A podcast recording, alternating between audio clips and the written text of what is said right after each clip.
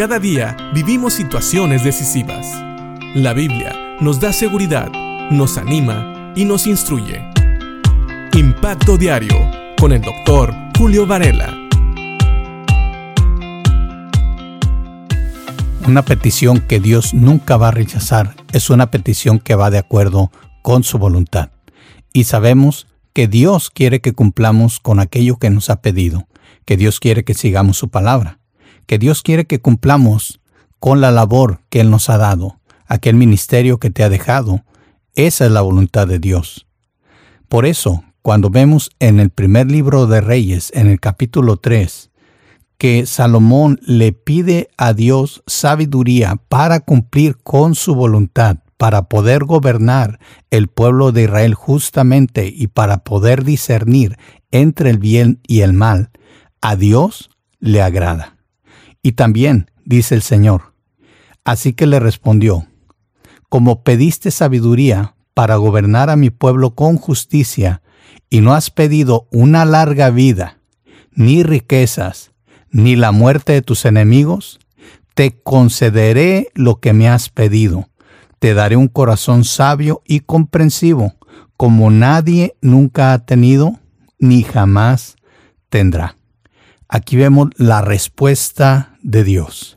Dios se goza al oír que Salomón quiere lo necesario para poder cumplir con el ministerio, con la labor que Dios le ha dado, que no era chica, era gobernar una nación grande, y no solamente gobernarla, sino gobernarla con justicia y con entendimiento, cosas que le agradan al Señor. Ya hemos leído alguna vez en la Biblia que Dios dice que esto he demandado de ti, que hagas justicia y que tengas misericordia y que te humilles delante de tu Dios. Básicamente Salomón estaba pidiendo aquí a Dios que le ayudara a cumplir con su voluntad y Dios se lo concede. Y no solamente eso, dice aquí que Dios le concedió tener un corazón sabio, comprensivo o entendido como nadie nunca lo había tenido, ni jamás nadie lo tendrá. Esto es algo increíble. ¿Sabes?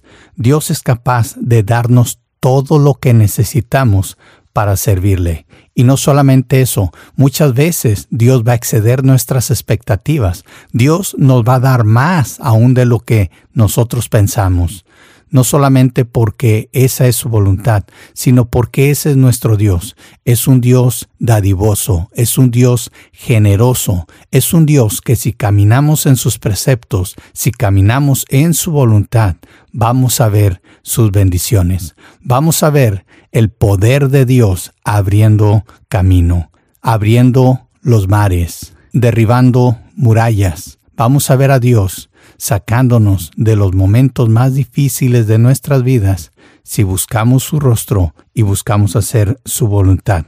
Aquí estoy seguro, Dios estaba no solamente cumpliendo las expectativas de Salomón, sino sobrepasándolas.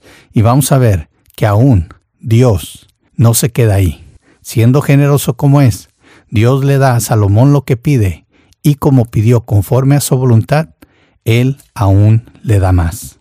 Piensa en lo siguiente. Cuando oras, tus peticiones están de acuerdo a la voluntad de Dios. Estás pidiendo lo necesario, no para ti, sino para vivir una vida agradable delante de Dios. Fíjate bien lo que le dice Dios a Salomón. Dice que él no pidió larga vida, no pidió riquezas, ni la muerte de sus enemigos. Tres cosas muy importantes en aquel tiempo larga vida, las riquezas y la muerte de los enemigos eran tres cosas que estaban en el tope de la lista de muchos. Pero Salomón no pidió nada egoístamente. Él pidió pensando en Dios y lo que Dios le había encargado. Nosotros también tenemos una tarea. ¿La estamos cumpliendo? Y si necesitamos algo, se lo estamos pidiendo a Dios. Piensa en esto. ¿O son tus peticiones como una lista de Navidad a Santa Claus, como algunos dicen, que se le pide todo, pero egoístamente, solamente para nosotros. Piénsalo y que Dios te bendiga.